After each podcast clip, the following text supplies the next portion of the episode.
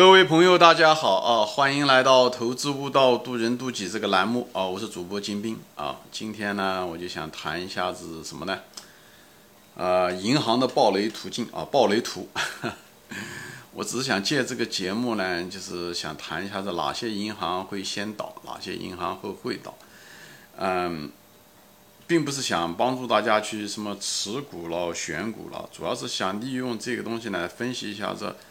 呃，一什什么是好的银行，什么是不好的银行？中国目前的情况啊，不是结论并不重要，我最主要的是分享一下子我对他这些的判断的逻辑啊。呃，最后的历史的发展呢，只有一个，对不对？任何的预言，嗯，你问一千个人，有一千个人的预言，但是未来现实发生只有一个版本，所以类似所有的预言者，包括我本人在内，错误的概率都是非常大。我正确的概率只有千分之一啊，但是我在这地方就想分享一下子，呃，哪些银行会先倒啊？那么哪些银行会先倒呢？其实，呃，怎么说呢？无非就是一个，对吧？你的杠杆率如果很高，那么你资产质量如果比较差，那么你倒的可能性就比较大。你如果是又是跟别的东西牵扯的也比较厉害的时候，你倒的可能性很大。或者是这么说，那另外一方面呢，就是让你比方说你的抗打击能力比较弱，啊，那你可能，比方你银行比较小啊，你也可能倒的可能性大，或者是资产质量差，比方说说你贷出去的那些企业都是一些效益不好的企业啊，对不对？那么它还款的可能性小，那么它有可能哎，那么最后你倒下的可能性大，对不对？如果再没有人救你，对不对？你后台不够硬，那你倒下的可能性也也很。也很大，对吧？就是诸多原因，当然了，也有管理层，对吧？如果这个企业、这个银行就是一个不是好的一个，嗯，管理层，对吗？也不行。专门一期节目中说过，对吧？当我们判断一个企行银行的时候，连一个银行行长都不知道他下面每一笔贷款的质量怎么样、风险怎么样的时候，你唯一能看的就是资产质量的类别啊。相对来讲，企业的。嗯，贷款的资产质量是最差的，因为企业倒了，它债就烂了啊。那么个人相对来讲又要好一点，因为个人人不死债不烂，因为中国还没有所谓的个人投资的这种破产法，所以相对来讲呢，人只要活着，他一定要把那笔债还了啊。所以呢，现在不是父债子还，是子债父还啊。儿子在借呗上面花的钱，老子来还啊，爷爷来还。所以呢，这个的还款的意愿和能力都还在了。个人也许没有这个能力，但家庭会有这个能力。咱们中国是一个传统的家庭文化，所以这些东西，所以判断一个行那个银行的时候，看这个，呃，是看他个人的这个贷款多呢，还是企业贷款多，还是国家的贷款多啊？国家相对来讲也硬一些啊，国家可以通过税收抵押啊等等这些东西，国家的信用啊啊，所以也是比较容易。所以你就看资产质量，还看管理层啊。如果这个管理层很烂，或者是激励机制太过于强的也不好，就会导致的人为了追逐个人的利益的时候，会追求一些资产啊，贷出去不该贷的款啊，这都有可能。所以在这地方呢，我就分享一下子，就是从这个各个方面的这些维度吧，这些方面吧，这些变量嘛，来推算一些哪些公司会先倒啊。那么第一个第一批公司先倒呢，是什么公司呢？就是一些小的地方银行，对吧？大家都已经可能都已经看到了。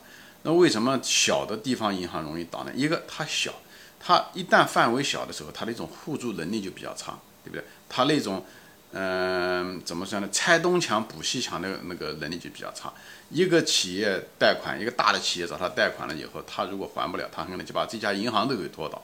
它不像那种全国性的银行，如果是全国性的这种全国范围的的话，他如果一家企业如果嗯，他的客户如果没有他。嗯，还得了的话，他承受能力比较大，他可以通过别的企业的那个每年交的利润啊，就是交的这些利息啊，他能够把这个东西能扛住，而小的地方银行就不行，特对吧？所以这个东西到底都能明白，对吧？就像一个古代的时候赈灾是一样的，为什么国家会形成？国家的形成就是因为它这个赈灾能力比较强，它可以把。嗯，西北的旱灾，哎，他可以从东南、从江南把粮食给调过去，对不对？如果是这个西北的王国的话，如果小的王国的话，它一个旱灾很可能就把那个王国给搞给搞翻掉了，因为大家都没饭吃，就会造反。是一样的。所以这个小的银行就这一点。那另外一方面呢，除了小的银行呢，不是只是讲小的银行就会破产。那有些富裕的银行，比方在浙江啊、广东啊这些地方的时候，呃，它也不一定行。嗯，那个最容易暴雷的时候是第一批，就像一个暴雷，像银行这东西，它它像整个一个系统一样的，它像一个链子一样的。它如果断的时候，一定是从最脆弱的地方开始断。那么最脆弱的就是这种小的地方银行，特别是经济效益不好的地方，对不对？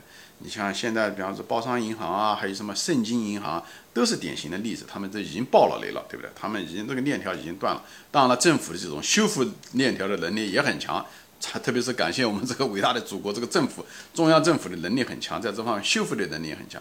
但总的来讲，都是这些：一个，它银行小，它地方银行就是小，规模小，它所以它抗打击的能力也比较差啊。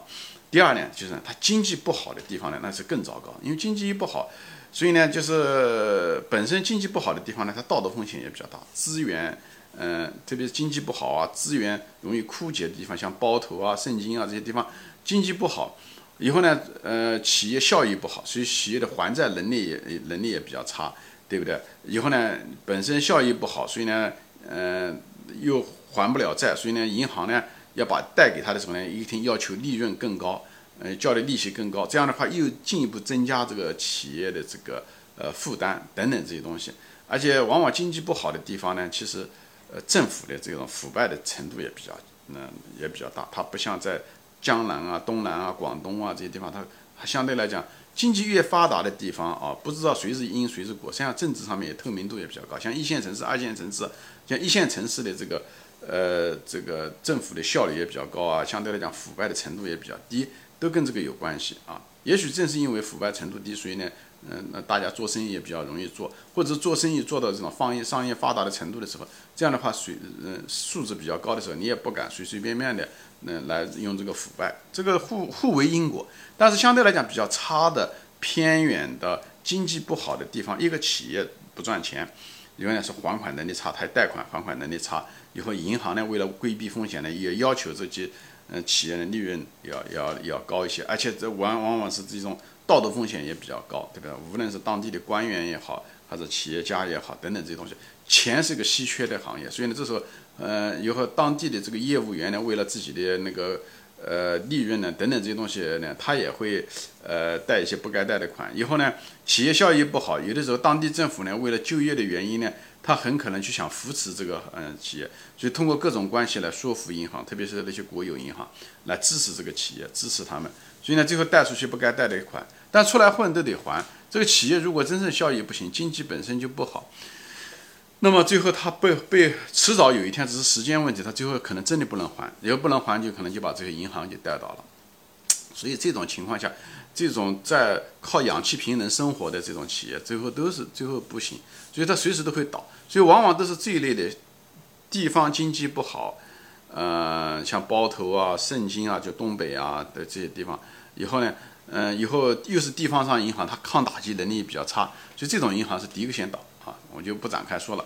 那第二类的要倒的是什么呢？第二类要倒的是那种相对来讲比较大一点的，但是什么样银行呢？是民营银行啊，就是民营的。因为民营的银行呢，相对来讲呢，就是它激励机制比较强。它激励机制好的什么一个是什么呢？就业务员相对来讲愿意贷款，因为他贷出一笔款，他就能多拿一部分钱。所以呢，风控能力呢，那就仁者见仁，智者见智了，好吧？但是呢，这个时候时候呢，而且民营银行呢，因为它后面呢，它是。对不对？它不是亲生的，它不是，它不是国有的，所以呢，它一旦出了问题的时候，国家救他的时候呢，如果在亲生的和和那个抱来的之间的时候，他一定国家一定会救亲生的。他如果实在没有权能力救的情况下，所以呢，他那种，嗯。第一，它很可能就是因为它民营的，它这个比较活跃，活跃的意思就是它激励机制比较好。也说白了，它就是风控能力比较差。就是银行就是这样，你一旦想贷款，那时候你风控能力就是比较差。那那些贷款要把钱贷出去了，反正最后也不是他家自己家的钱，所以他会想出各种方法把这个东西贷出去，因为他能拿到钱，他能拿到这个佣金啊，这是一个的。所以你别看招商银行啊，可能要好一些，但是也不好说啊，因为。年轻人那些，特别是那些年轻业务员啊，都是他可能贷出去不该贷的钱，啊，出来混可能都得自己要还。那么你最最糟糕的哪一种银行是最容易倒呢？就是民生银行。那我就举个例子啊，我不是专门说这东西说的，有的人可能买了这个民生银行可能要怪我。我只说，因为民生银行呢，一个它是民营企业，第二呢是什么呢？民生银行的这个虽然民营企业呢，首先国家不怎么保它，第二呢，它激励机制呢也比较厉害，就是鼓励的，虽然拿佣金啊，跟你的这个呃业绩有关系，所以很多人都愿意贷出去啊，反正也不是他的钱，是业务员。最主要是民生银行在这个所有的这个民营嗯嗯上，像是民生银行的管理层是最烂的啊，曾经是不错，但是后面这十年其实是已经越来越恶化，就是它管理层是最烂的。所以一管理层烂，企业文化又不好，以后下面的业务员啊、分行啊、嗯嗯嗯那个部门经理啊，都是为了自己的私利，所以会带来很多各种各种各样的渠道、各种方法，会把风险带进来。所以民生银行的，我认为如果大型的中国的民营企业、民营银行要倒掉，第一个倒的很可能是民生银行。那么还有哪一家呢？就是兴业银行。兴业银行的管理应该还是不错的，给我的感觉啊。当然我对国内不是完全了解啊，就是我的呃管理层应该是不错的。但兴业银行的一个结构性的一个风险是什么呢？兴业银行做同业的生意做的很多，那么同业的是什么？就说白了，它跟别的银行关系很多。那么它这种呢，就是这种什么？本身银行就超，就是传导性很强。那么兴业银行就说白了，它是个超导体啊，它是超导体，它跟所有的银行都结合在一起。所以哪一家银行，比方它跟民生银行业务量比较大，民生银行倒很可能也会把它带倒，因为这些这些银行超传导性很强，又是杠杆，所以呢，兴业银行。所以这就是为什么兴业银行、民生银行的市盈率比较低的原因，都是。所以大的投，就是这市场上投资者都不傻啊，给你市盈率出来混都得还，给你这个便宜价格，一分价钱一分货啊。所以呢，大家就是要清楚。当然，很多人买了兴业银行，我也不好说兴业银行一定会倒闭。我是说，如果倒闭，顺序基本上是这样的一个形式：小的地方银行先倒啊，特别是经济不好的地方银行倒，以后要如果再扩大的时候，就是扩大到这种大的民营企业。民营银行会倒，那么第一个倒的很可能是民生啊，当然了也不一定一定是它，那么，呃，它的概率性变得很大啊。那兴业银行也会，它是因为高传导性，并不是它管理层不好，好吧？那么当然有些银行呢，就是你如果带的大量的，比方说它房地产啊，比方的这个比例比较大的资产质量，如果房地产倒下来的时候，那么就把你这银行带倒了。所以呢，这个里面跟你的资产质量也有关系，好吧？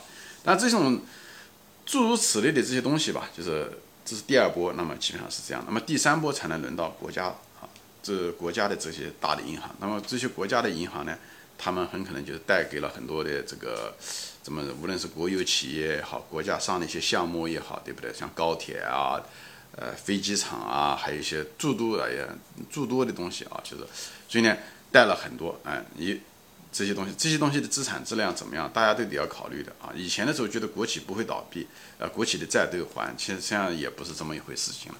所以带来很多的风险。国有银行，但是有一点好，就是它的那个激励机制不像民营那么活，所以呢，它那种风险带进来的时候，并不是从业务员带上来的时候呢，不是不像民营企业那么厉害，但也有，他们也有激励机制，对不对？也有改革，也有混改。呃，还有呢，国有银行贷给政府，因为这个国有银行的行长啊，这些人的行，他是个行政级别，他是一个商业级别，他又是个行政级别，所以呢，因为一些政治上的利益的牵扯、政治压力等等这些东西，他有可能贷给政府，不给他贷的款，但是他贷出去的钱是毕竟是政府的钱，政府他信用还是不错的，除非是整个政府对不对？怎么样破产，否则的话他还是可以还的，只是还的时候可能有滞后而已，或者是贷出去的利润利息比较低而已，这些东西。但是也有可能都会倒，但倒的时候它也有顺序啊，也有顺序。我这地方就不具体谈了。但是呢，有一家呢也是类似于国有银行的，就是邮储银行。邮储银行呢，它呢 可能是最后倒的。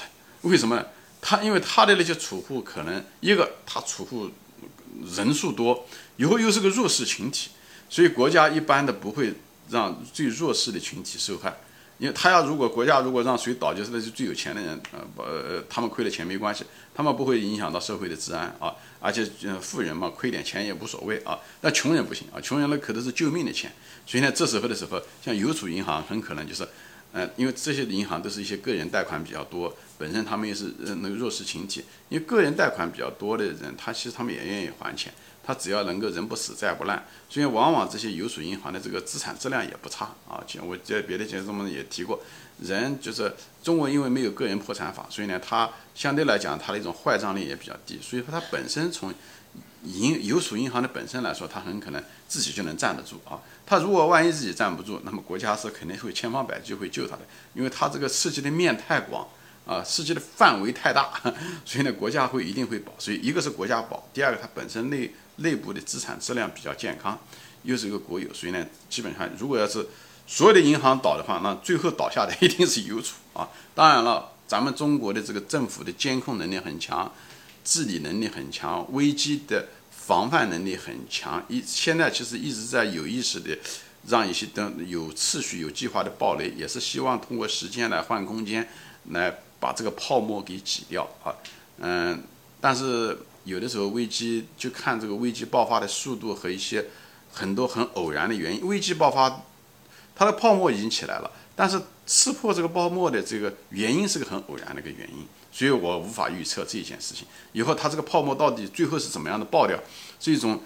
很快的爆掉，还是很慢慢慢的爆掉，这个我也不知道。但是我们国家因为是中央集权，所以呢，那那种控制能力、调整能力、协调能力比较强。我相信这种泡沫爆掉的时候，速度不会像美国那个次贷危机那么厉害。但是因为我们这个泡沫本身比较大，所以呢，危害并不可能并不算小啊。牺牲时间也是时间，对不对？时间就是金钱。所以我在这地方就是分析一下子这个。路线图并不是想跟大家说哪家银行怎么样，最主要的是还是解释这几个维度，你判断银行的维度，一个是资产质量啊，到底是个人贷款呢，还是企业贷款？企业贷款是哪一类的企业贷款？还是还是政府贷款等等这些东西，这是一。第二就是管理层啊，这管理层怎么样？诚实不诚实？保守不保守？或者是企业是不是急功近利？急急的就想嗯有很很强的激励机制等等这些东西，这也是一方面。还有一个就是银行的大小也有关系，银行在哪里也有关系。是在偏远的经济不好的地方呢，那个地方，呃，企业本身就不容易，就是不容易还款。第二个呢，有一大堆道德风险啊，等等这些东西。企业小，而且银行小，本身就抗打击能力比较差，等等这些东西，这些东西都是考虑的因素。在你选股的时候，都是应该需要考虑的一些地方。那第四个，当然了，这个银行的性质了，它所有人是谁？到底是民营银行呢？对民营的银行呢，还是国家的银行？那么国家的银行它是亲生的，国家一般呢会救的啊。所以我就是给大家分享，通过的是几个四四五个维度。如果你一定要买银行的话，你就通过这四五这个维度来选这个银行，因为毕竟是现在这个银行从估值的角度来讲确实比较低，但不代表它还没有风险。一旦债务危机来的时候，谁倒下都不好说的事情啊，它也许会更低。所以这也就是为什么我一直买了一部分银行。但是一直在那等另外一个靴子掉下来的原因，好吧？行，今天我就分享到这里啊，谢谢大家收看，我们下次再见，欢迎转发。